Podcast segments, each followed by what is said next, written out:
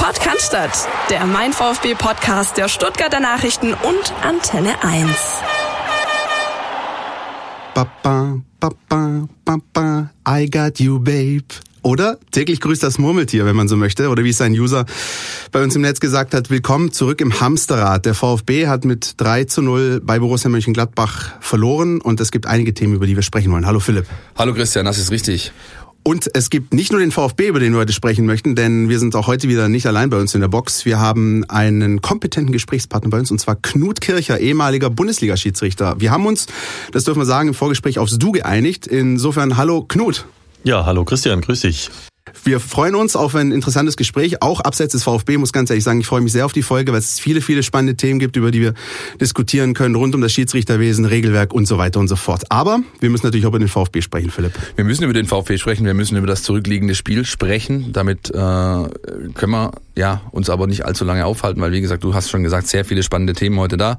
Guter, guter Gast, der uns da Aufschlüsse geben kann. Wir werden natürlich über Knut sprechen, sein Wirken. Äh, seit seinem Ausstieg 2016 war, glaube ich, das letzte Bundesligaspiel, das er gepfiffen hat. Und natürlich einen Ausblick wagen auf äh, das kommende Spiel jetzt gegen die alte Dame aus Berlin am Wochenende. Knut, ich würde einfach sagen, wir steigen mal ein. Du hast, wie gesagt, die, sagt man die Pfeife an den Nagel hängen? Sagt man das so? Bei Kickstiefeln hängt man an den Nagel, aber. Ja, Philipp, es, es, ist wahrscheinlich wirklich so, dass man die Pfeife buchstäblich an den Nagel hängt.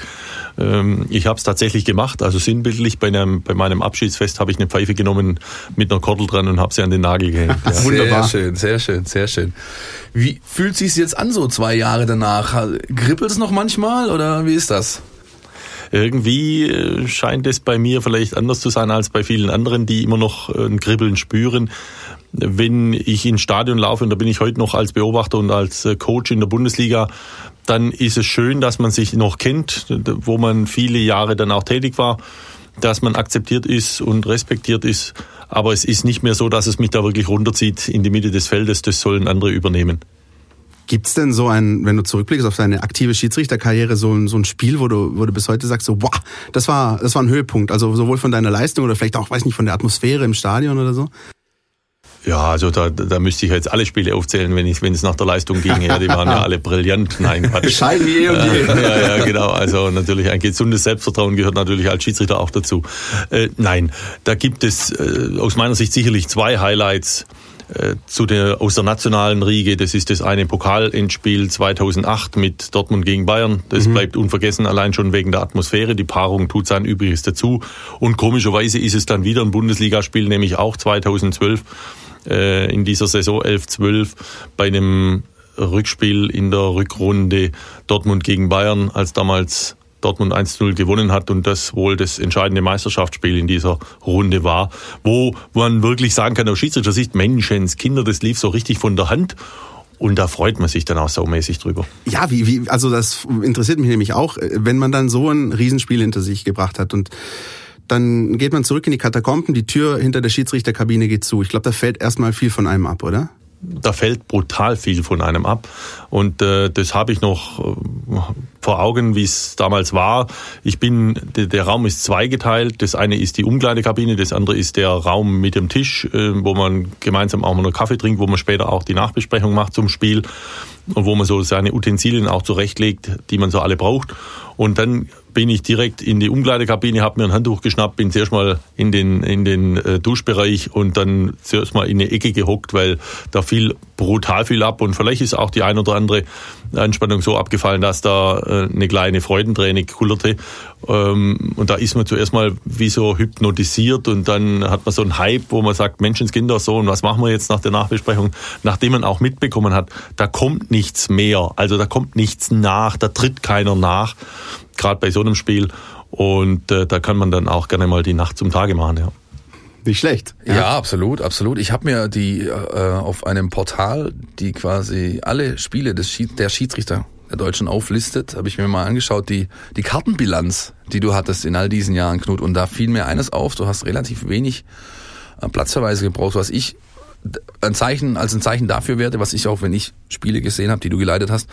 Ähm, du hast immer auch einfach eine Autorität auf dem Platz ausgestrahlt, die dir dann vielleicht in solchen Situationen auch geholfen hat, oder? Auch mal den einen oder anderen Karton stecken lassen zu können, weil man eben wie man es auch bei dieser Doku mit Patrick Eddig, wo man dich verkabelt hat, wo man einfach merkt, ja, die Ansprache ist da. War das ein Vorteil? Ja, das war sicherlich ein Vorteil. Es gibt natürlich zwei Herangehensweisen, wenn man so eine Statistik liest. Das eine kann sein, Mensch, der hat gar nicht alles gesehen, also hat er da vielleicht ein bisschen, war vielleicht ein bisschen blind auf den Augen. Sicher, klar. Ähm, ja. Also das will ich gar nicht ausnehmen, dass vielleicht die ein oder andere Karte hätte vielleicht noch kommen müssen, mal, wenn man so wirklich äh, so reflektiert und, und zurückschaut. Das andere ist, was immer mein Credo war, einfach mit den Menschen zu reden und äh, mit ihnen möglichst eine, eine enge persönliche Beziehung, wenn es auch nur über 90 Minuten plus Nachspielzeit ging, hinzubekommen, so einen persönlichen Draht hinzubekommen, weil es dann eher so eine Tür öffnet zu dem Menschen und vielleicht auch hier und da mal ähm, eine präventive Ansprache möglich ist. Äh, wenn man nämlich nur auf Konfrontation aus ist, dann bringt es nachher nichts. Dann kann ja. man nur noch reagieren und nicht mehr agieren. Wie oft kamen Spieler zu dir und haben dann gesagt, du Schiedsrichter, danke, war einfach, da war heute, war ein gut, dieser Kontakt, von dem du gerade gesprochen hast, der war da, man hat man hat sich äh, respektiert gefühlt auf beiden Seiten und auch, ja, wie soll ich sagen, korrekt bewertet. Gab es das oft oder ist das eher so, man geht nach, nach danach, Spiel ist aus, jeder geht in seine Ecke wie beim Boxen, so der Schiedsrichterkabine, Spielerkabine und danach ist der ist nichts mehr? Also da sind jetzt keine Freundschaften entstanden. Das, das davon äh, gehe ich aus, ja, ist, aber wenn, das aber ist jetzt nicht ein Schulterklopfer muss ja mal Ja, das sein. ist okay. Also mir reicht, mir würde sogar reichen, wenn da ein respektvolles Händeschütteln da ist. Das ist ja. für mich schon mal viel erreicht, weil das gehört für mich dazu. Der normale Umgang, dass man, wenn man sich trifft in den Katakomben vor dem Spiel Hallo sagt und nicht auf, einfach auf die andere Seite schaut und das andere, egal wie es gelaufen ist, es ist ein Fußballspiel. Ähm, da geht es nicht um Leben und Tod, sondern danach auch sich wieder die Hand gibt und sagt, alles klar, danke, bis zum nächsten Mal. Es reicht da ohne Danke, das passt. Ja, da braucht's nichts mehr. Ähm, man freut sich über jedes Danke, man freut sich natürlich auch mal zwischendrin im Spiel und es reicht auch, dass man da einfach einen kurzen Dialog platzieren kann. Und äh, man spürt es ja auch, hat man jetzt einen Draht oder hat man keinen Draht. Und ich glaube schon, dieses, dieses Gespür, wenn man da was zurückbekommt, ähm, das bestätigt einen dann in seinem Vorgehen. Jetzt bist du ja, lieber Knut, hier zu Gast in einem VfB-Podcast, mehr oder weniger. Jetzt müssen wir dich natürlich auch zu deinem Bezug zum VfB fragen. Wir haben es gerade schon ein bisschen angerissen im, im Vorgespräch, ähm, weil du ja aus Rottenburg kommst, ähm, das sozusagen dem württembergischen Fußballverband zugehörig ist, durftest du nie den VfB pfeifen in der Bundesliga. Ist das so? Wie, wie, ja. wie, wie ist da diese Regelung gewesen? Nein, das passt schon. Also ich durfte den VfB nie in irgendeinen Wettkampfspielen pfeifen. Das heißt weder in der normalen Meisterschaftsrunde oder in der Pokalrunde, mhm. sondern es gibt da immer eine Art Verbands Sperre oder Verbandsausschluss. In dem Fall äh, für mich sind dann Mannschaften in der ersten Liga und zweiten Liga aus dem WEV-Gebiet tabu. Ähm, man hat vor Jahren, vor wenigen Jahren das Ganze mal ein bisschen gelockert, dass wenn zumindest beide Mannschaften aus dem gleichen Verband kommt und der Schiedsrichter dann auch anzusetzen ist aus dem gleichen Verband, das kann man machen. Ich halte es persönlich nicht für besonders toll. Wir sind da immer irgendwie komisch in Deutschland. Wir vermuten ja immer irgendwas hinter den Schiedsrichterentscheidungen. Ähm, zumindest manchmal kolportiert man das. Und von daher, es ist auch viel besser, äh, weil Menschen in meinem Umfeld sind natürlich extreme VfB-Fans und daher begebe ich mich da schon nicht ins Glatteis, ja. Muss man nicht mal am, im, im, beim TSV Hirschau im Vereinsheim äh, Wort und Antwort, Rede und Antwort stehen ja, am nächsten das, Tag. Ja? Das ist nicht nur im Sportheim, das ist dann schon auf der Arbeitsstelle, ja, wo ja. man dann so, wenn das wäre, am Montagmorgen wird man gleich äh, konfrontiert mit den ersten Fragen, hey, wie war das? Und das war doch nicht in Ordnung. Und das kann man sich sparen, weil dann sind die ersten drei Stunden mal weg. Ja. das ist schon wieder Mittagspause. Ja, ja ähm, ich sehe dich ab und an auch beim VfB auf der Tribüne sitzen. Du hast da, da gibt's die sogenannten Spotter-Seats. Das sind äh, Plätze für Schiedsrichterbeobachter. Die sind so hinter uns, hinter unseren äh, Presseplätzen, relativ oben, gute Sicht aufs Spielfeld. Da machst du dir fleißig Notizen. Kannst du vielleicht so ein bisschen Einblick geben, wie das technisch abläuft? Was machst du da? Machst du da Strichlisten von äh, gut gepfiffen, schlecht gepfiffen oder oder wie läuft das? Was hm. was steht auf diesem Bogen nachher? Ja, ja im Grunde genommen ist es, ähm, wenn man ehemals Schiedsrichter war, guckt man so ein Spiel vielleicht mit etwas anderen Augen an, wie ein reiner Fußballfan oder vielleicht auch ein, ein, ein Medienfachmann, wie ihr seid dort oben. Äh, dann ist schon die erste Situation ist Menschenskinder, was hat denn der für eine Körpersprache? Wie geht mhm. denn der auf den Platz? Wie redet er mit den Spielern in besonders heiklen Situationen? Wie steht er zu der Situation? Kann er sich überhaupt den richtigen Einblick verschaffen? Wie ist er konditionell drauf? Kann er dem allem folgen? Welche Zusammenarbeit hat er mit den beiden Assistenten? Wie sind die Assistenten unterwegs? Reagieren die auch dementsprechend? Helfen die? Unterstützen die von außen nach innen, von innen nach außen? Und äh, hat er dann platziert die richtige Taktik für sich, die, den richtigen Matchplan angelegt, zu sagen, okay, klare Grenzen, klare Leitplanken den Spielern zur Verfügung gestellt, um dann irgendwann mal herzugehen und zu sagen, okay, das ist jetzt der richtige Einstieg nach einer persönlichen Ansprache, halt auch mal die erste Verwarnung zu setzen und zeigt ihnen Wirkung. Und all solche Dinge, auf die gucken wir. Da mache ich Notizen drüber und anschließend äh, sieht der Schiedsrichter oder das Schiedsrichterteam mich nach dem Spiel in der Kabine wieder. Okay, und dann gibt's ein direktes Feedback von dir oder tippst du einen Bericht ab und der wird an irgendeine Stelle ge ge gemailt oder? Nein, nein, wir sind da schon noch auf den persönlichen Umgang miteinander sehr bemüht. Ähm, das ist so, dass er dann ein kurzes Feedback kriegt. Die meisten Schiedsrichter, die sehr selbstreflektierend sind, die wissen schon, oh je, was war da? Viele haben natürlich auch Menschen an, am Schirm sitzen äh, bei Sky äh, und die gucken und die schreiben eine WhatsApp in die Schiedsrichterkabine in der Halbzeit und danach. Also die wissen schon, was über die äh, Medien dann gelaufen ist. Und dann möchte man vielleicht als Schiedsrichter, so ging es mir zumindest, immer mal noch eine neutrale Stimme, einen neutralen Blick auf die Situation haben, zu mhm. sagen, Menschenskinder, wir bewegen uns ja im Graubereich, da ist nicht alles schwarz-weiß und sagen, wie hast du das gesehen? Und ähm, dann ist äh, die erste Abhandlung getätigt. Dann ist es aber nicht damit getan, dann geht es noch weiter. Da wird aufgesetzt ein Coaching. Mhm. Und dieses Coaching ist dann nochmal, dass man bewegte Bilder hat, dass man die nochmal studiert, dass man so mal einen roten Faden findet und mit zwei, drei Tagen emotionalem Abstand geht man her und telefoniert auch nochmal und tauscht sich aus mit diesen bewegten Bildern. Ähm, da ist der Schiedsrichter dann auch ein bisschen wieder runtergekommen von dieser ja. Spielleitung. Und das, äh, das deckt sich ja eigentlich fast mit dem Verhalten, wie es auch die Mannschaften selbst machen. Denn auch die gehen ja. natürlich in eine Videoanalyse nach dem Spiel und ja, das ist, ähm, aber lässt für mich auch so ein bisschen durchklingen, dass auch die Schiedsrichter sich so ein bisschen so einen Matchplan zu, zu, zurechtlegen. Also da findet eine ordentliche Vorbereitung statt. Die fahren nicht irgendwo an den Standort hin, kommen da hin und sagen, jetzt trinken wir einen Kaffee und dann gehen wir da raus. Sondern die, die äh, sind natürlich da schon im Vorfeld intensiv damit beschäftigt, sich die Mannschaft anzugucken, was kann passieren, wer spielt, wer kann nicht spielen, wo, wo, wo könnte es eng werden und solche Dinge. Ja, also es ist der Schiedsrichter in der Bundesliga und der zweiten Liga und auch dritte Liga und sicherlich äh, noch viele andere, die sind in einem Grundlevel informiert über die, äh, über die Mannschaften und die Spiele Spieler, die sind vorbereitet drauf, die wissen über die Tabellenkonstellation, die wissen über die Besonderheiten, was vielleicht im Vorspiel war, was die Saison davor war und all solche Dinge. Äh, das ist aber ein, ein schmaler Grad, aber dennoch wichtig. Sie sind vorbereitet, nicht voreingenommen. Das ist nämlich ja, ja. wichtig das, an dieser davon, Stelle. Nee, das, ja. das wollte ich nicht so. Ja, nein, nein, nein, nein, aber ich sag's nur an der Stelle gleich. Ja. Ich finde ich finde das sehr spannend. Ähm, Gibt denn, äh, also ich, ich weiß nicht, Dossiers oder so, aber was ist, was wird denn so einem Schiedsrichter auf den Weg vielleicht mitgegeben oder was überlegt er sich, wenn er ein VfB-Spiel mit Santiago Ascasiba Silva pfeift. Ist das so, weil er natürlich so ein bisschen verschrien ist als einer, der sich immer die gelbe Karte abholt? Oder ich erinnere mich früher an den Marc van Bommel oder so. Ist das, äh, spielt das da eine Rolle und sagt man so, ach, wichtig ist, dass die Linie zählt, dass die Linie sozusagen stringent durchgezogen wird im Spiel oder? Wie Nein, da ist, da ist auch jeder Schiedsrichter anders. Also äh, nehmen wir mal ein paar Namen und sagen Menschenskinder. Ein Manuel Gräfe geht ganz anders an so eine Paarung und so einen Spieler ran, wie vielleicht irgendeiner der Neuen, Daniel Schlager, ein Harm Osmos oder wie sie heißen. Die gehen vielleicht noch anders an so eine Situation ran. Ähm, da hat jeder seine eigene Persönlichkeit und auch die Mannschaften nehmen ja im Gegensatz da oder im, im Gleichklang dazu auch wahr, dass sie sagen, Mensch, wer kommt denn als Schiedsrichter? Die nehmen das ja auch mit in ihre Matchvorbereitung. Äh, das ist ja gar nicht so.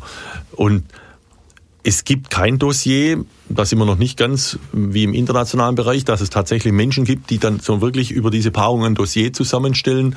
Ähm, wie viel Standards von links, von rechts, was sind so deren Stärken äh, und wo sind die Laufwege auch der Spieler, damit man das genau weiß und die Besonderheiten. Ähm, das kann man heutzutage und das machen ja auch die Schiedsrichter selber über, über eine Plattform herausfinden, wo man sagt, komm, ich gucke mir mal die letzten Spiele an mhm. von solchen Mannschaften und natürlich auch spezielle Spieler. Aber wie geht man jetzt speziell mit so einem Spiel um? Menschenskinder versucht, dass du irgendwie irgendwie auch ihn schützt und äh, schnell einen Draht zu ihm bekommst und sagst, komm, äh, du, ich glaube, es ist nicht notwendig, dass wir da irgendwie gleich mit gelben Karten, Karten agieren. Andererseits habe ich es auch erlebt in der Vergangenheit, es gab durchaus Spieler, wenn die die gelbe Karte hatten, dann war es gut. Ja. ja, dann lief's prima. Ja, aber irgendwie bis zu dem Punkt mussten sie kommen, ja. Wollen wir mal zum, zum zurückliegenden Spiel kurz einen kleinen Ausflug machen, bevor wir uns wieder den Facetten der Schiedsrichterei widmen? Müssen ja. Ja. ja dafür sind wir auch da. Ich, ich bin erstmal froh, dass ich wieder zurück bin hier in Stuttgart. Ja, das war nämlich eine ganz schöne Odyssee. Der Bahnstreik, richtig, ja. da war was. Ja. ja.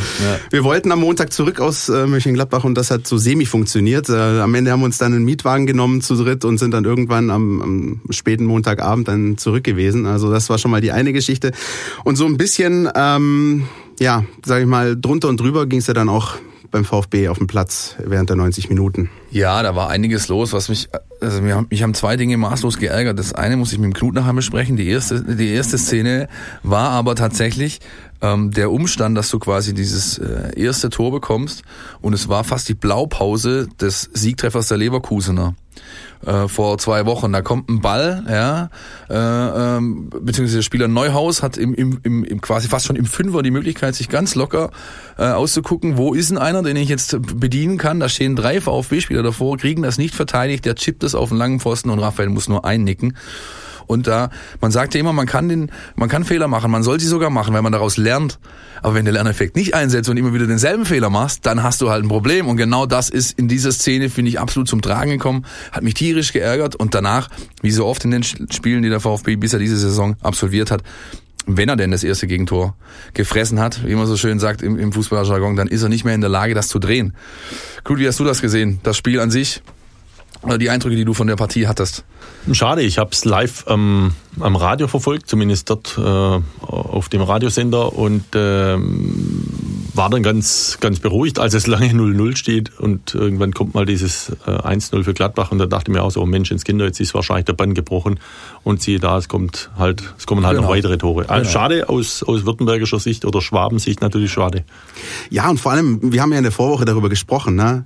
Dass sich Leverkusen nicht wiederholen möge, hin und her. Und am Ende ist es genauso gekommen.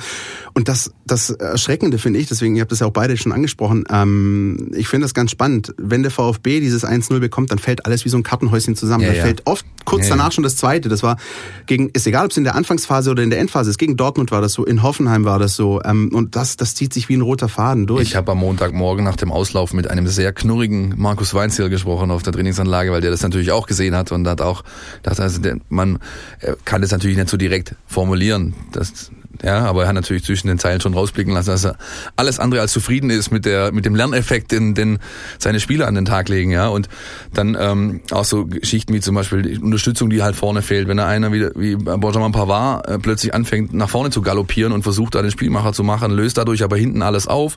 Übrigens auch die Szene, wo er sich den Muskelbündelriss holt, nämlich nicht bei dem Eigentor, sondern schon zuvor, mhm. weil er da einfach einen, einen Vollsprint quasi mit Ball treibend über den Platz irgendwie ansetzt. Schwierig. Die zweite Szene, ich habe es gerade angesprochen, Platzverweis Erik Tommy. Ja, ähm, auch das ärgert mich maßlos und zwar aus zwei, äh, zweierlei Dingen. Erstens ist das einfach, ich finde es ein Unding, ja, dass man, dass man sich wegen solchen Sachen so fallen lassen muss. Ja. Und das Zweite ist, muss man wirklich, muss man als Schiedsrichter nicht dieses Fingerspitzengefühl an den Tag legen, in der Szene zu sehen, hey, natürlich macht er eine aktive Greifbewegung, ja, also, und es das heißt ja oft, schon der Versuch ist strafbar und dann ist es halt der Versuch eines taktischen Fouls, aber muss man denn nicht sehen, dass, dass, dass das ein Sekundenbruchteil des Kontakts ist, nicht mal ein richtiges Ziehen und Hazard nimmt das so dankend an und hebt dann da ab, also ich hätte mir gewünscht, dass der Ref in diesem Fall eigentlich echt beide sich zur Brust genommen hätte und gesagt, hey Tommy, du hast noch eine Aktion, beim nächsten Mal marschierst du. Und zu dem Hazard echt eine klare Ansage, sowas will ich nicht mehr sehen. Gut, bitteschön. Ja, also äh, landläufig oder umgangssprachlich ist ja nicht halten gleichzeitig gelb, sondern dann kommt zu dieser Bewertung ja was ganz anderes dazu, nämlich einen, ein unsportlicher Charakter, eine taktische Handlung des Spielers. Das heißt, man muss sich quasi von oben helikoptermäßig auf das Spielfeld setzen und sagen, Menschenskinder, hätte der vielleicht die Chance, eine aussichtsreiche Angriffssituation zu starten, der Hazard, was er hatte, den Freiraum dementsprechend mit Zug zum, zum Tor oder zumindest zu, zu Flanken auch. Und beides war gegeben und deshalb ähm, ist dann nicht für das ursprüngliche Halten, sondern einfach für das Thema, ja, da war eine Berührung, ja, da war ein, ein aus dem Tritt bringen, ja, da war so ein, so ein bisschen was. Und dann ist, äh, sind das die weiteren Punkte in der Checkliste, die dann halt ja. diese gelbe Karte nach sich ziehen. Ist so. Wissen die Spieler, wissen die Schiedsrichter.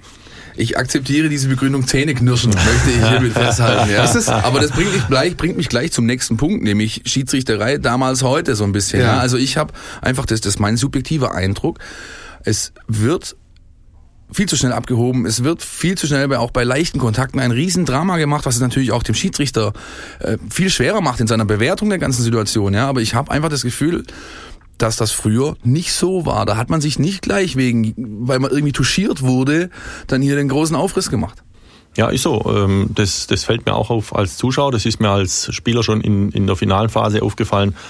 Ähm, und äh, dachte mir so, Menschenskinder, woher wissen die Menschen immer genau diesen Punkt am Körper ihres Gegenspielers zu berühren, dass dem unten die Beine wegklappen, selbst wenn sie ihn am Oberkörper berühren. Also es ist fantastisch, welches Gespür die da haben für ja. die Geschichte. Ja. Äh, ja, es ist ein Unding, es macht es schwerer und ähm, dann haben wir natürlich den Videobeweis und über den Videobeweis äh, dürfen wir halt nicht eingreifen, wenn es um eine gelbe Karte geht. Ähm, das äh, das lässt das Protokoll nicht zu. Ähm, das heißt, selbst wenn es eine gelb-rote Karte ist, die einen nein, Platzverweis äh, nach sich ziehen würde? Ja, da kann man dann, da, da wäre eventuell die Möglichkeit, dann noch einzugreifen. Weil ich denke ja. beispielsweise an die gelb-rote Karte in, in Hamburg äh, vor gut einem Jahr, ja. ähm, als, es, als es auch einen Platzverweis ja. gab.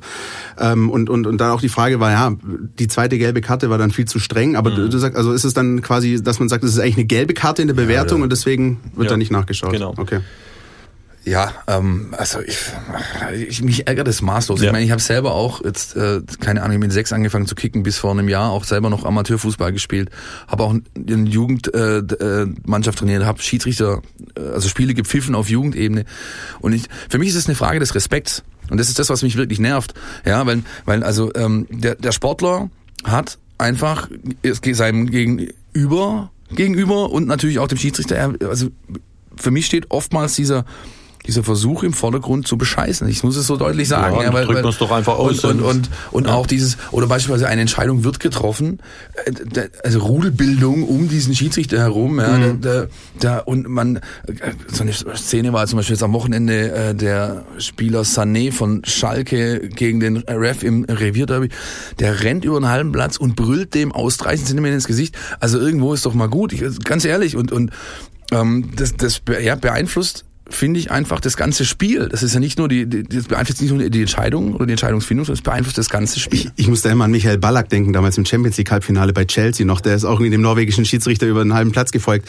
Aber Knut, wie würdest du das denn sagen in der Entwicklung? Ähm, diese, diese Respektsgeschichte, würdest du sagen, es fehlt an Respekt oder war das schon immer so oder fällt uns das jetzt nur extrem auf oder, oder gehen wir da auch nicht nur im, im Profibereich, sondern auch im Amateurbereich in so eine Richtung, die langsam bedenklich wird? Ja, das ist ehrlich so. Also das ist für mich sehr bedenklich, in welche mhm. Richtung wir uns da bewegen.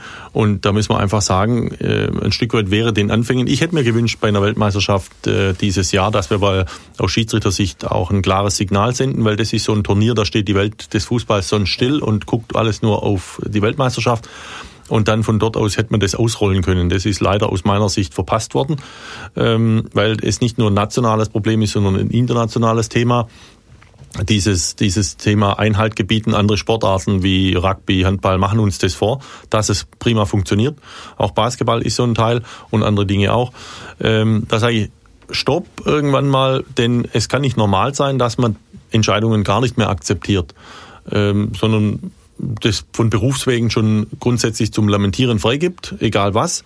Und da müssen wir auch wissen, da sind wir natürlich im Schaufenster der Bundesliga unterwegs und damit haben wir Vorbildcharakter, aber alle. Und da nehme ich die Spieler nicht aus, nicht nur die Schiedsrichter. Auch die Leute an der Linie draußen. Die Leute an der Linie, die Offiziellen, die Zuschauer, alle. Und da strahlt es runter bis in den Jugendbereich, denn was am Samstag vielleicht gezeigt wird ja, ja. auf der Scheibe, wird am Sonntag, spätestens am Samstag danach nachgemacht so bis runter aus, ja. zu den Bambinis.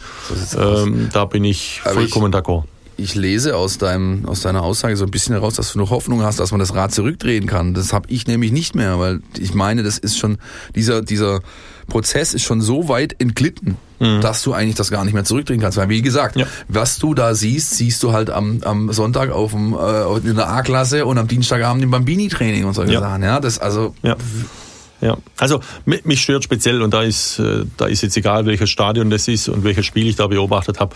Aber äh, wenn ich dann sehe, dass Menschen, wie du gerade auch geschildert hast, Philipp, äh, über 30, 35, 40 Meter Anlauf nehmen, diese Strecke nicht nutzen, um mal ein bisschen nachzudenken, sondern sich nur um weiter zu emotionalisieren ja. und dann von einem Schiedsrichter ganz normal empfangen werden, dann sträuben sich mir die Nackenhaare, weil dann sage ich, allein diese 40 Meter, die er jetzt unnötigerweise zurücklegt, äh, die haben eine Belohnung verdient und die soll er haben in Form der gelben Karte. Ja, ohne Inhalt, ohne auf den Inhalt einzugehen, der da vielleicht käme, wenn der Inhalt zu kritisch ist, dann ist es rot. Aber der hat eine Belohnung verdient aus meiner Sicht. Und das, nur so kann ich da ein bisschen Einhalt gebieten. Aber, aber es ist schön, äh, Knut, dass du gerade so ein, so ein Gegenbeispiel erwähnt hast. Das haben wir uns nämlich auch auf unseren äh, schlauen Zettel geschrieben, nämlich das Positivbeispiel Rugby. Das hast du jetzt gerade auch äh, quasi eigeninitiativ vorgebracht. Das fällt uns beiden, glaube ich, auf. Es ist andere Sportarten, nicht nur Rugby. Es gibt mein Gott, gerade ist die Feldhockey-Weltmeisterschaft und dann kann ich auch als Zuschauer sehen und hören, wie die Schiedsrichter miteinander kommunizieren, wie die wie der Videobeweis äh, abläuft, ja, wie die Entscheidungsfindung läuft ich möchte fast sagen, da menschelt's dann. Also da nehme ich dann als Zuschauer am, am Fernsehbildschirm auch wahr, hey, das sind Menschen wie du und ich aus Fleisch und Blut, auch bei denen geht was vor, ähm, Gedankengänge, Entscheidungsfindung und und und ich finde, das ist so ein Beispiel, das geht uns im Fußball so ein bisschen ab, oder? Also dieses der Schiedsrichter ist oft dann sozusagen der in Anführungsstrichen schwarze Mann, der in der Mitte steht, die Entscheidung trifft, aber so ein bisschen unpersönlich bleibt. Würdest du dir da auch wünschen, dass da so ein bisschen eine menschliche Komponente reinkommt? Also gerade solche ich würde sogar noch ich ja. würde sogar noch weitergehen und so weit gehen zu sagen, ist das vielleicht ist gerade dieses Thema Verkabelung ja, ja. und äh, das damit nach außen tragen der Kommunikation, also für alle transparent machen im Stadion, ein Schlüssel A für äh, dieses Thema Respekt, aber auch, wo man nachher noch zukommt zum Thema Videobeweis weil es einfach Transparenz darstellt und und und und und ja die Menschen draußen ein Gefühl haben, was da was da so ein bisschen abläuft. Ich habe es vorher schon angerissen, es gab ja mal eine, eine Geschichte, wo man dich auch mal verkabelt hat für ein ganzes Spiel. Wie siehst ja. du das? Äh, ja, also ich glaube, die Schiedsrichter sind die wenigsten oder die geringsten ähm, Hürden, die da zu nehmen sind, könnte ich mir vorstellen. Mhm. Man muss ja immer auch so sehen, die Verkabelung, die ich habe, das Mikrofon, das ich habe, da spricht ja auch ein Gegenüber rein. Ja. Und ähm, es ist die DFL, die dementsprechend diese Tonstrecken dann freigeben müsste. Und die DFL ist eine, ein Verband der Vereine und ich glaube, die Vereine haben da nicht besonders den, das Interesse, dass genau diese Dialoge vielleicht mit Schiedsrichtern freigegeben werden. Weil welche Inhalte auch immer. Ja für mich galt immer die Grenze, wenn es eine Beleidigung ist, ist es rot und ja. äh, alles andere Aber ist. Da, natürlich, da käme mit Sicherheit das ein oder andere ja. ans Tageslicht, was nicht unbedingt gerade äh, für Kinderohren geeignet ist. Vielleicht. Das kann man so sagen. Ja. Aber wenn ich nur an diese Rugby-Übertragung denke, diese Schiedsrichterkamera sogar, wo du dann aus der aus der Perspektive des Schiedsrichters siehst, wie das mal ist, wenn dann mal so äh, zwei, zwei solche starke Bollen hier mit Stiernacken auf dich zukommen ja. und dir mal ins Gesicht brüllen. Das ist, finde ich, wirklich eine ganz ja, interessante hab, Komponente. Erst vor kurzem habe ich ein Spiel gesehen, Deutschland gegen Kanada. Da ging es darum, dass Deutschland sich zum ersten Mal für die WM im Rugby hätte qualifizieren können. Das Spiel findet statt in irgendeinem Bumsstadion, in, Entschuldigung, in Marseille irgendwo, keine Ahnung. Unfassbar großartiges quasi äh, Matchplay des, des Referees, der, der hat durchgesabbelt quasi, aber dadurch und natürlich auch, was der Sport macht ja ein gewisses Sportsmanship aus, Rugby, ja, die Leute, da wird, wurde nicht lamentiert, nichts. Wenn man das, die Welt, die Weltmeisterschaft, da ist er ja sogar noch, hat er noch eine Bodycam. Da siehst du das ja sogar noch auf dem TV-Bild, ja.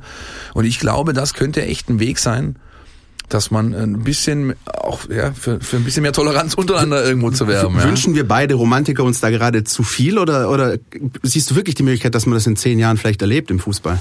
Weiß ich nicht, vielleicht zu, wünscht ihr euch zu viel auf einmal. Also die Schraube wirklich nicht nur ein bisschen zurückzudrehen, sondern gleich das große Werkzeug anzunehmen und zu sagen, komm, die drehe ich gleich mal drei und vier Umdrehungen wieder zurück, weil so viel ist ja auch mittlerweile gelockert. Ja, ja. Müssen wir ehrlich sein, die ist ja nicht äh, auf einmal drei und vier Umdrehungen gelockert worden, sondern ja, die hat sich so sukzessiv Offensive, Richtig. auch immer in Abstimmung mit den, mit den Vereinsverantwortlichen oder mit den Trainern ähm, gelockert und sagt, ja, okay, das ist jetzt für uns noch gelb, das ist noch, das ist, äh, das ist nicht gelb und solche Dinge, da reden die ja schon auch mit. Ähm, aber ich bin schon dafür und deshalb war die Weltmeisterschaft so eine leise, stille Hoffnung zu sagen, Mensch, dreh das doch mal wieder ein bisschen an und zieh das mal an. Äh, nicht quasi herzugehen und zu sagen, so jetzt passt auf, also wir haben jetzt den dann irgendwann mal den 7., 17. Spieltag, also ab der Rückrunde gilt, wer irgendwie nur meckert und die Legitimation wäre da im Regelwerk, ja, ja, wer klar. irgendwie kommt und gestikuliert und abschätzend oder abfällig irgendwie eine Entscheidung begleitet, kriegt sofort gelb. Dann ich hast glaub, du vielleicht auch mal einen Fall, dass du, dass du ein Spiel nicht äh, zu Ende bringen kannst, weil nicht mehr genügend Leute auf dem Platz stehen. Dann ah, hast du hast zumindest keine 22 mehr ja, auf dem Feld, ja. ja. Also ja. dann, dann sind es mal nur noch 20 oder dann sind es mal vielleicht auch nur noch 18. Vielleicht braucht's ja auch das, aber das will der Fußballromantiker auch nicht. Idealerweise will er zurück, ohne dass was Großartiges passiert. Ja, ohne dass es wehtut. Ja genau. Wir haben jetzt die WM schon ein paar Mal angesprochen. Und, äh, ein Aspekt, der die, die WM im Sommer auch so ein bisschen geprägt hat, war natürlich der Videobeweis. Ähm, darüber müssen wir natürlich auch sprechen. Ähm, ich persönlich, sage ich jetzt zum, glaube ich, 324. Mal, ich bin persönlich großer Verfechter des Videobeweises. Ich finde es richtig und gut, weil ich, weil ich finde, dass es den Sport gerechter machen kann. Und ich finde persönlich, dass es bei der WM auch sehr gut funktioniert hat, bis auf eine Entscheidung mal ähm, ein Tor von Diego Costa, wo, glaube ich, ein Stürmer voll vorlag. Das wurde nicht gesehen, aber im Großen und Ganzen hat mir das gut gefallen. Wie hast du den Videobeweis bei der WM wahrgenommen? Genommen und wo ist der Unterschied? Also wie, mal plakativ gefragt, wieso kriegen wir das in der Bundesliga nicht so hin? Okay. Viel auf einmal, ne? Oder, nein, oder, nein, oder gar nicht. Nein, nein, nein, nein, nein. Aber da muss ich jetzt ein bisschen ausholen. Ah, das wird nicht länger.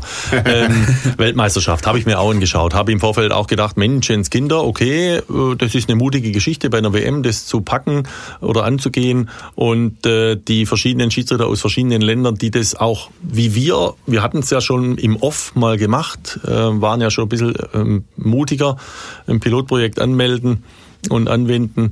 Und äh, dachte mir so, okay, ja, bin ich mal gespannt, wenn da so Menschen kommen, die aus nicht so fußballaffinen ja. Ländern da mit vorm Schirm sitzen.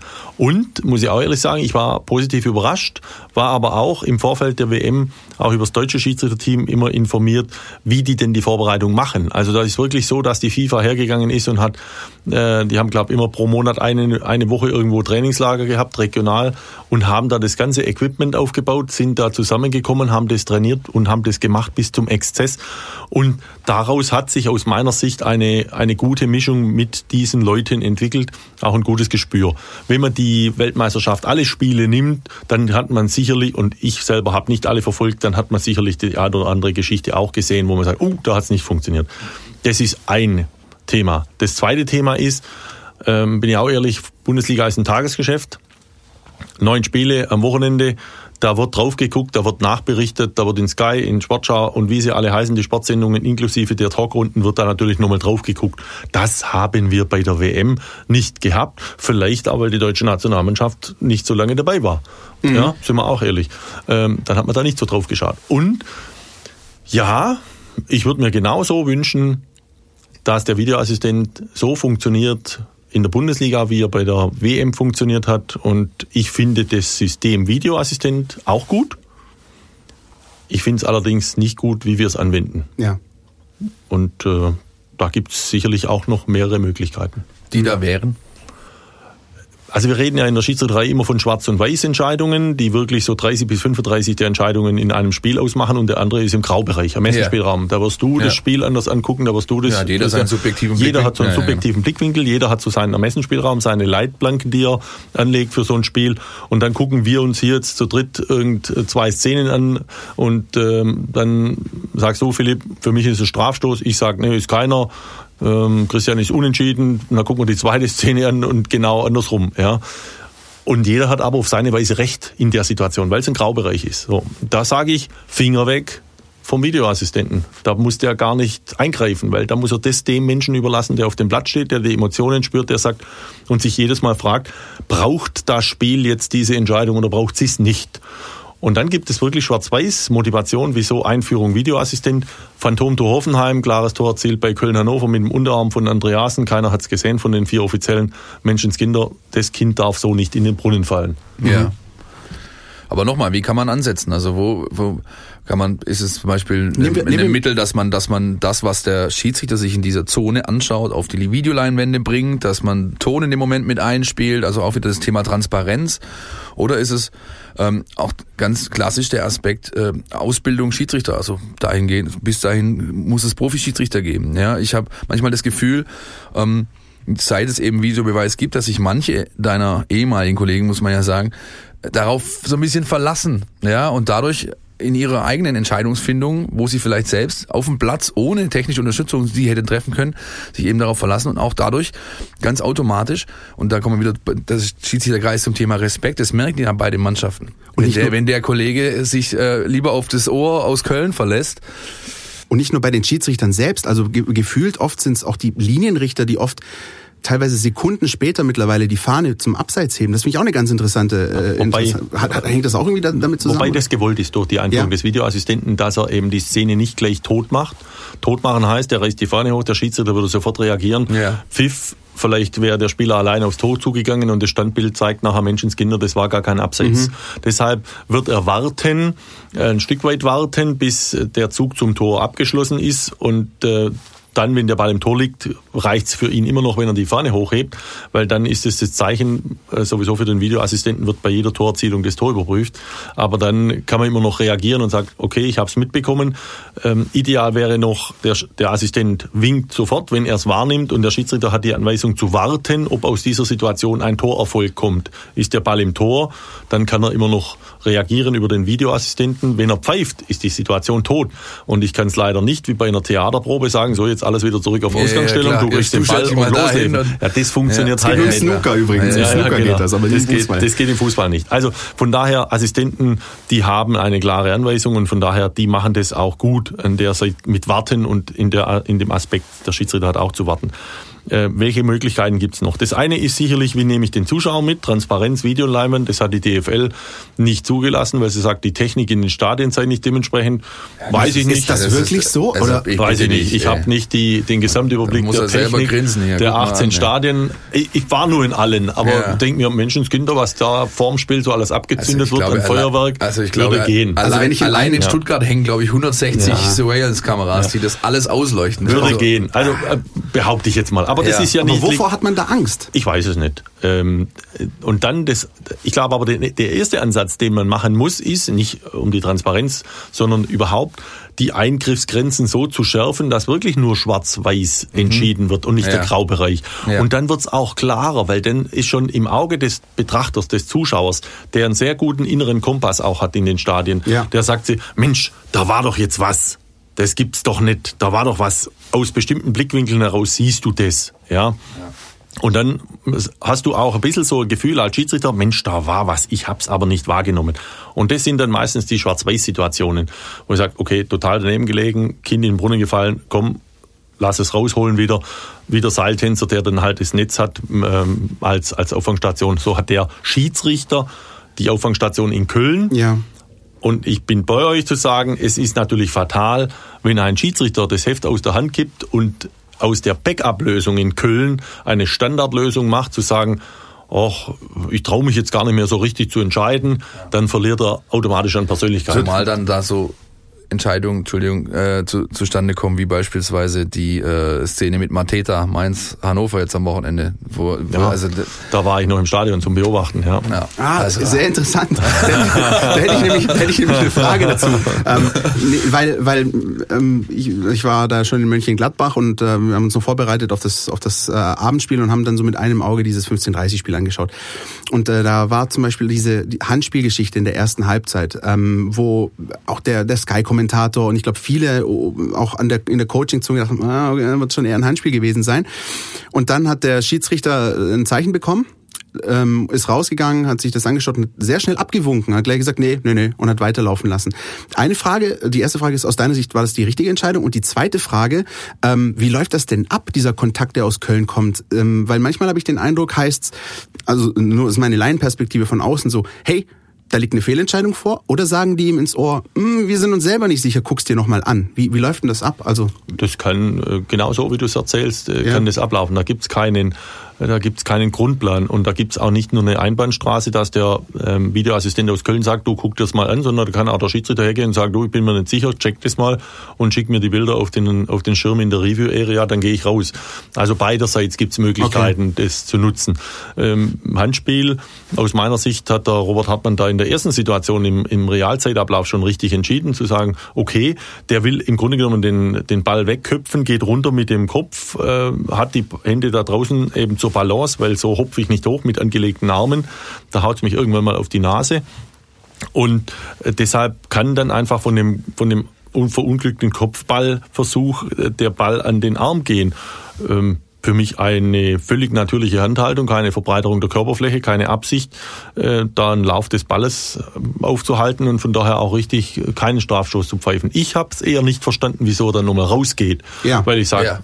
Der Assistent in Köln sagt, alles gut, liegt in deinem Bereich, danke und weiter geht's. und da gehen Ja. zwei Minuten flöten. Ja, ne? nein, Mir- geht geht's gar nicht um die Zeit. Da geht es überhaupt nicht um die Zeit- Zeit. die Zeit das ist vollkommen die wurscht. Zeit ist- es geht, es geht wirklich, egal. es geht wirklich darum, dass der, er macht sich ja selber angreifbar dadurch, Ja. weil er seine Entscheidung selbst hinterfragt. Da sind 22 mit Adrenalin vollgepumpte Jungs da, die gewinnen wollen, die merken das. Und dann gehst du in der nächsten Entscheidung, wirst du entweder A, anders angegangen von, von den Spielern oder, oder also es wird, es merkt, das ist, Du merkst auch an der Seitenlinie, wie, wie allein noch der vierte Offizielle dann teilweise von beiden Coaching-Zonen so ein bisschen bedrängt wird in dieser, das kannst du dir alles Ja, sparen. das bisschen können wir weglassen. der Stelle, ja. Das, glaube ich, ist auch, das ist auch nicht vergnügungssteuerpflichtig, glaube ich. nein, ja, ähm, nein. und, und diese Geschichte, wenn wir, wenn wir schon kurz bei dem Spiel sind, in, Ja. äh, also der Elfmeter, der dann gegeben wurde, wie hast du die Situation wahrgenommen?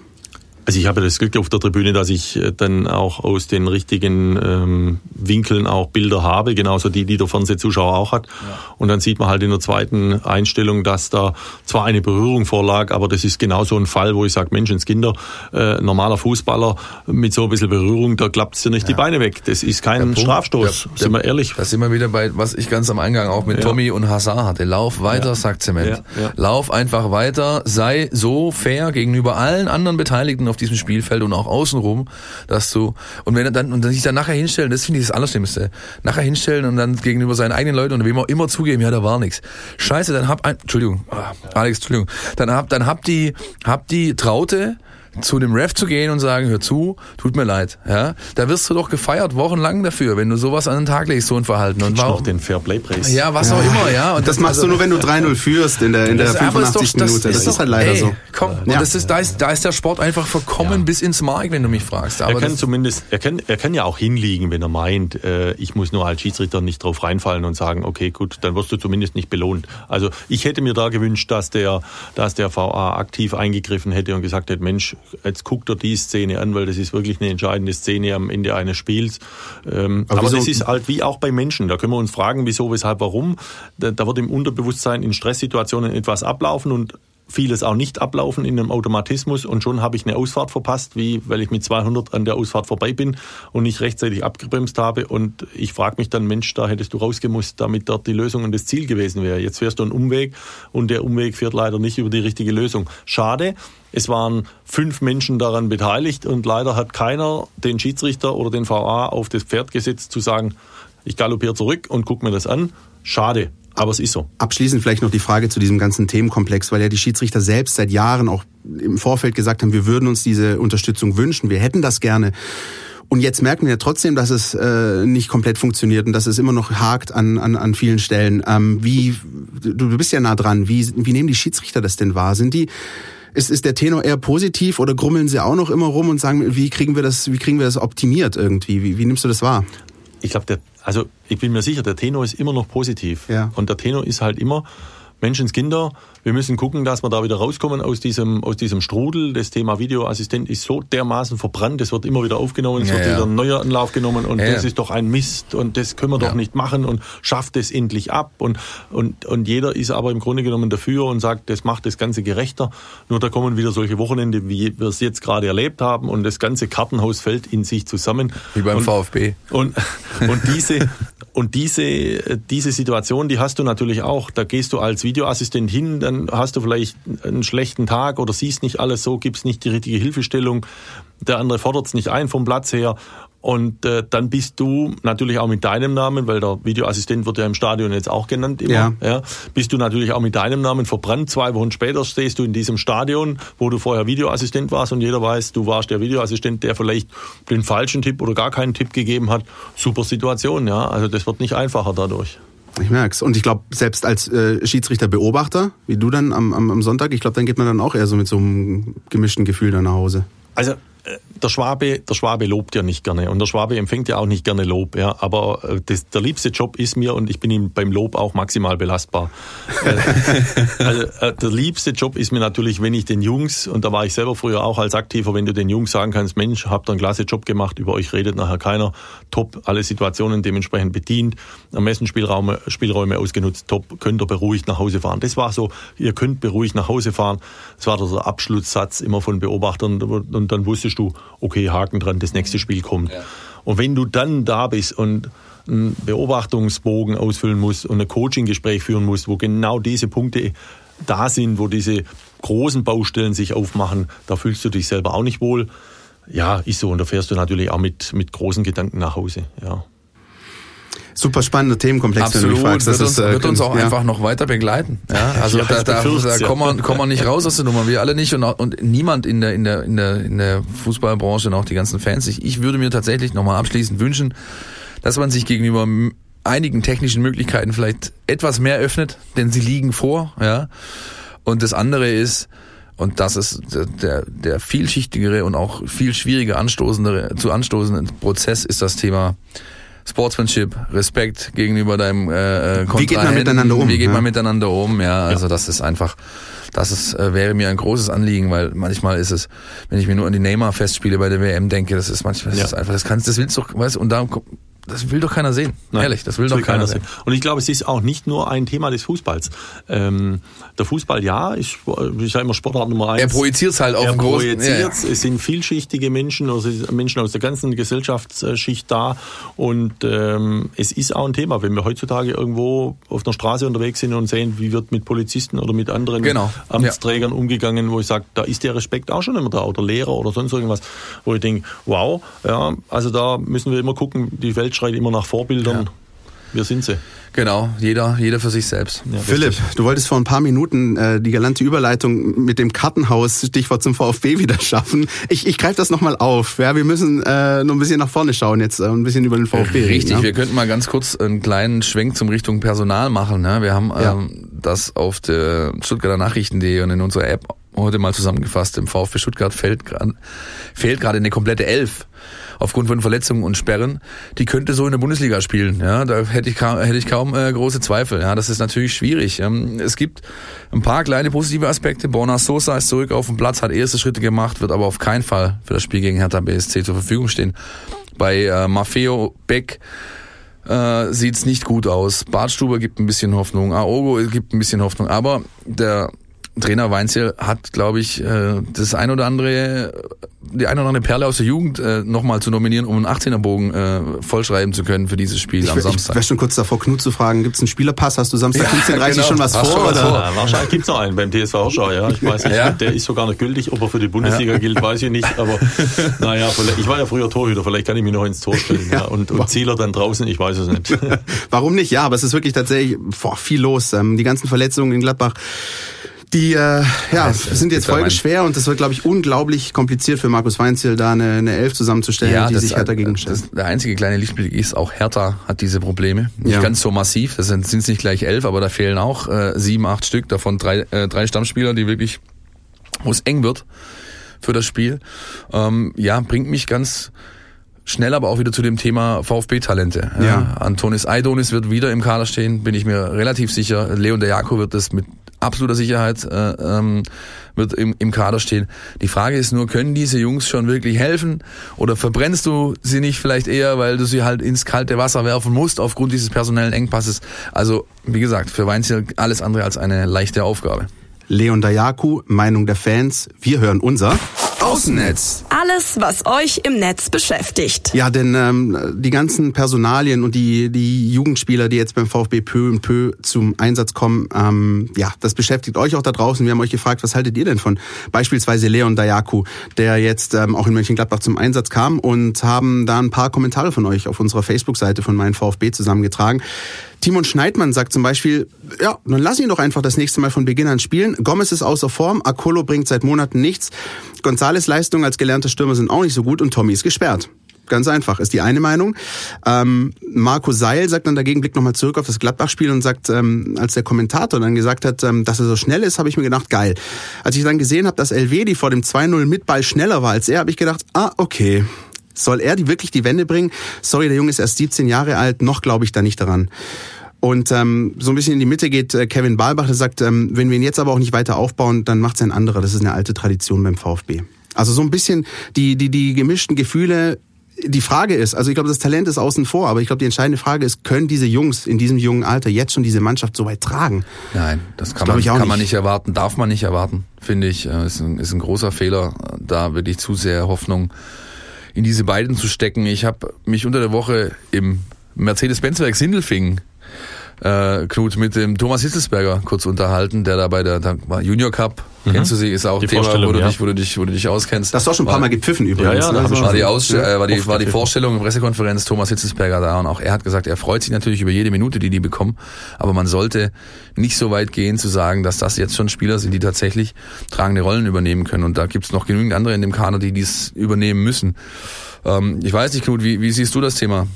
Ja, ich habe also mal zu dem Thema junge Spieler und die Erwartungshaltung. Ich habe äh, vor längerer Zeit gab es mal ein äh, Spiel der englischen Nationalmannschaft und der Reporter war dann drauf und dran zu sagen, Mensch, wann kommt endlich dieser dieser 16-Jährige und dann kam er und dann wurde so quasi die letzte Hoffnung auf den gelegt und es hat doch nicht gereicht. Da sage ich mir, das ist doch Wahnsinn. Du mhm. kannst doch nicht einen 16-Jährigen da rausschicken und sagen, ja, der ja. macht das jetzt.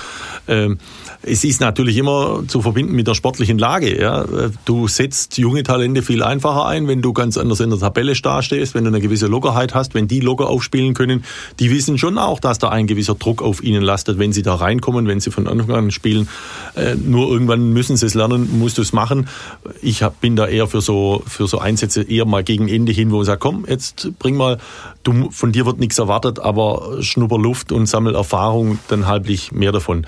Das andere ist, wenn man so mal immer mal wieder auch in, während meiner Zeit die Bundesliga screent und sagt, Menschenskinder, wer wurde denn schon alles beim VfB ausgebildet? Ja, und wer kickt denn heute an der Bundesliga? Da denkst du, wenn da einer mal in die Hände klatscht und sagt, so, jetzt alles zurückzukehren, wer beim VfB ausgebildet wurde, äh, dann müssten man auch überlegen, das, wen streicht man denn alles aus dem Kader? Man muss auch mal überlegen, wer in der Vergangenheit, auch in der jüngeren Vergangenheit beim VfB alles verheizt wurde. Mir fällt da spontan immer ein Name ein, das ist Ermin Bicakcic, der damals noch unter Bruno Labbadia im Heimspiel gegen Bayern München gespielt und in der ersten Halbzeit kein Land gegen Franck Ribéry gesehen, danach kein Spiel mehr gemacht und ist jetzt immer noch Nationalspieler für Bosnien-Herzegowina, gestandener Bundesligaspieler bei der TSG Hoffenheim. Den hat man schlicht und ergreifend verheizt hier. Na, ja, da gibt's also, aus einer, weiß ich aus mehreren mehreren Quellen wirklich sicher, dass das Labadia hätte ihn tatsächlich, hätte, hätte ihm weiter vertraut. Er hat auch, finde ich, ja. ein gutes Spiel gemacht gegen Ribéry in diesem einen Spiel gegen Bayern, hat dann die eine Elfmeterszene halt verursacht, aber ansonsten ein gutes Spiel gemacht. Da ergab es sich wohl im Nachgang des Spiels im Häppchenbereich, dass der damalige äh, Häppchenbereich ist gut. Häppchenbereich, der damalige ähm, ja, Aufsichtsratschef Dr. Dieter Hund den Herrn Labadia entsprechend hergenommen hat, und zwar versammelter Truppe. Und er hatte danach nicht mehr die Traute, auf diesen Spieler zu setzen. Heute weiß man, gestandener Nationalspieler für Bosnien-Herzegowina, spielt äh, bei Hoffenheim in der Champions League, spielt so solide, dass ihn sogar Weinzel, äh, nicht Weinzel, ähm, der Nagelsmann jetzt also seinen Kapitän Vogt runtergenommen hat zur Halbzeit und Bicakcic in diese zentrale Position seiner Dreierkette gestellt hat, weil er weiß, der Ermin, Eisen-Ermin, auch ein toller Spitzname ja. übrigens, ist einer, dem kann ich das, dieses, dieses Vertrauen entgegenbringen und er wird, er wird mich nicht enttäuschen. Ja, ist blöd gelaufen. Es ist aber schade einfach, sagen. dass ja, es natürlich, das aber, so durchzieht. Aber ne? ganz ehrlich, also am Wochenende gegen Hertha müssen es andere richten und nicht diese beiden. Ähm, Weinziel hat was ganz Eklatantes eigentlich angesprochen an Mangel und zwar das hat auch Gomez angesprochen, das Thema, äh, wenn man dann mal nach vorne kommt in diese Region, ist halt Mario ganz alleine da. Das heißt, die Unterstützung fehlt, es wird nicht sauber nachgeschoben, nachgerückt das ist, glaube ich, ein zentraler Punkt, wo er angesetzt hat jetzt in der Trainingswoche, was man hoffentlich gegen Hertha sehen wird. Schreit nach Daniel Didavi alles so ein bisschen. Ja, Oder nicht so? Das schreit nicht nur nach Daniel Didavi, es schreit vor allem auch nach, äh, dass du, dass du einfach mehr Bereitschaft noch brauchst von allen elf, die da auf dem Platz stehen, ja. Diese Wege zu gehen, die tun natürlich weh, weil du musst ja wieder zurückgehen, ja.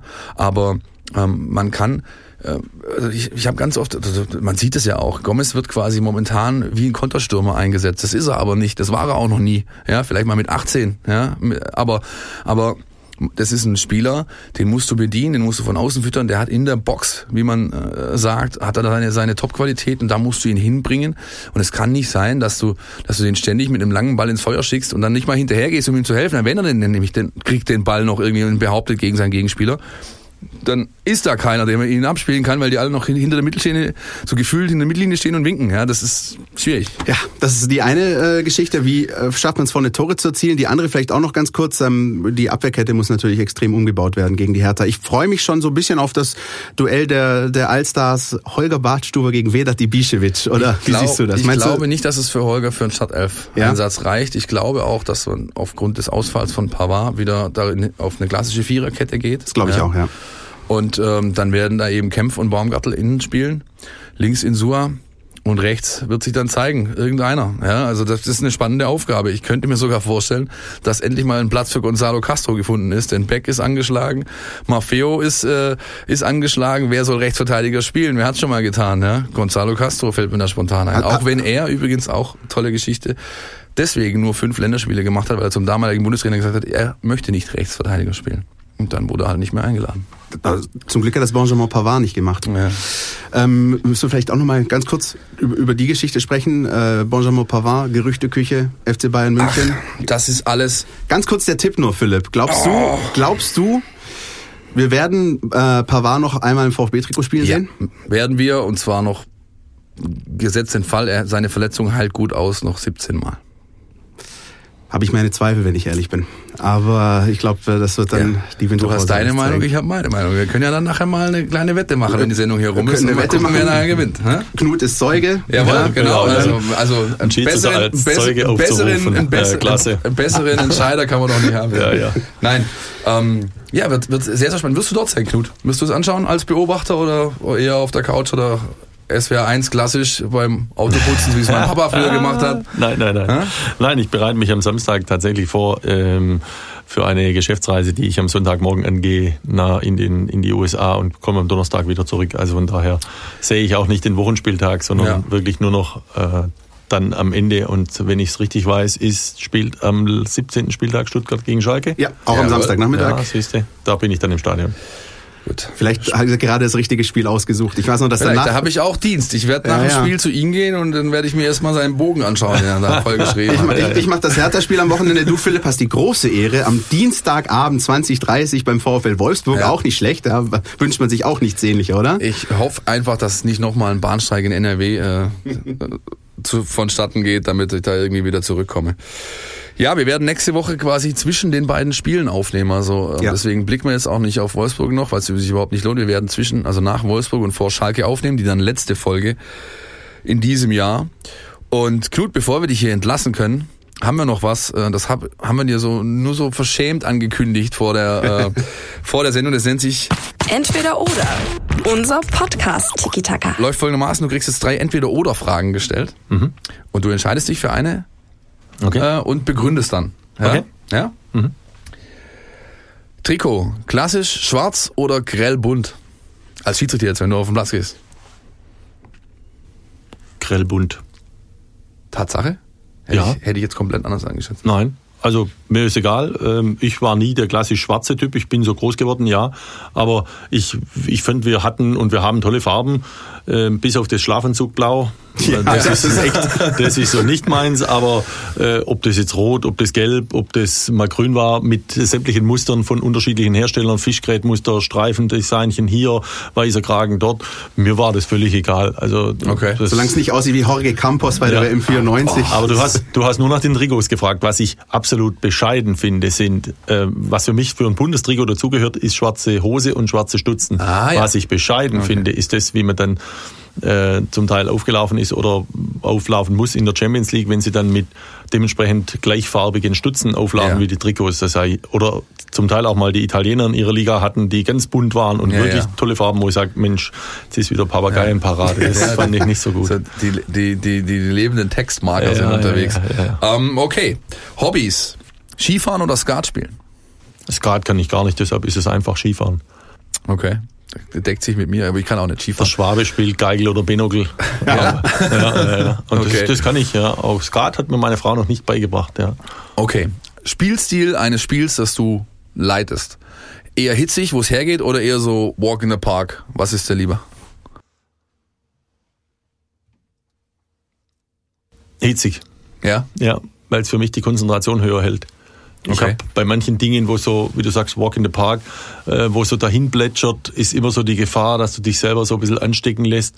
Ähm, wo ich sage, nee, das darf temperamentvoll sein, das darf grenzwertig sein, da kannst du mal großzügig leiten, da kannst du ähm, auch wirklich so Fußball-Sachverstand einbringen, wo die Spieler auch spüren, jawohl, okay, der versteht's jetzt, der lässt laufen, der lässt, der sucht noch den Vorteil, da bist du hochkonzentriert, da gehst du rein und dann sage ich, das ist für mich, da darf ruhig Emotion dabei sein, dann ist es für mich Das, ein Fußballspiel. das finde ich sehr spannend. Das heißt, wenn man beispielsweise als Schiedsrichter so ein bisschen die Ansetzung dann bekommt und dann hast du stehen bei dir im Plan, Dienstagabend Wolfsburg, Stuttgart, dann ist eher nicht so. Das sind die gefährlichsten Spiele. Ja, das, davon gehe ich aus. Oje. Spannend. Ja? Mir graut schon vor dem Trip, Leute. Du siehst, ich, ich mache ihn dir schmackhaft auf jede mögliche Art und Ja. Weise. Ja? Wir müssen noch einen Jingle abfahren.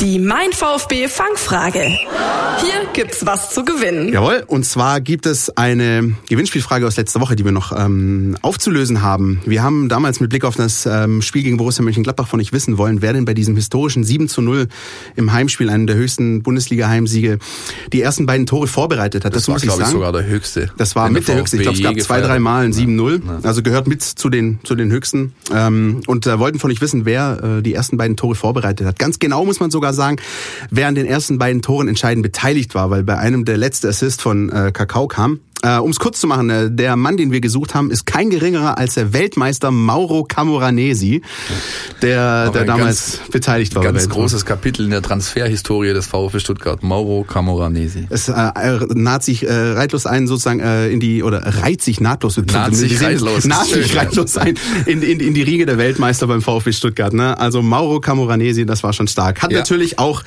nicht nur einer gewusst, äh, aber von den ganzen Einsendungen, die wir bekommen haben, hat natürlich nur einer gewonnen. Post ist unterwegs und derjenige wird, wie Knut und ich auch, das Spiel gegen Schalke verfolgen. Allerdings von der VIP-Tribüne aus mit ich sage Häppchenbereich, mit äh, entsprechender, entsprechender Vollversorgung. Vielen Dank da nochmal an Krombacher, den VfB-Sponsor, der auch uns unterstützt für diese, damit wir diesen Preis an euch quasi Woche für Woche ja, verlosen können. Ne?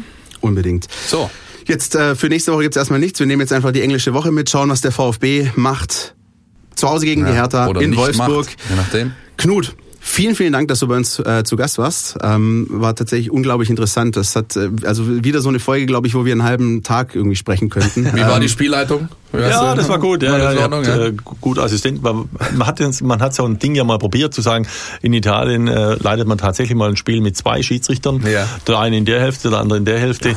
Ähm, Ich habe Okay. mir dann immer vorgestellt, Menschenskinder, es gibt ja durchaus unterschiedliche Schiedsrichterpersönlichkeiten und irgendwann mal haben die Spieler von dem Schiedsrichter in der einen Hälfte genug und sagen, ich gehe jetzt, ich, wir spielen nur noch da drüben. Ja. Ähm, hatte ich heute nicht das Gefühl, das habt ihr gut ausgeglichen gemacht. Ja. Also von daher prima, Lob an euch. Sauber, danke. Wir können mit einem guten Gefühl nach Hause fahren. Ja, bevor, ich glaube, bevor sich weitere Dinge hier irgendwie äh, reitlos einnahten, Ja, äh, machen wir hier Schluss, oder? Ja, ja, und wünschen ja, ja. euch ein schönes Wochenende. Philipp, bis nächste Woche. Viel Spaß in Wolfsburg. Bis zum nächsten Mal. Ciao. Ciao.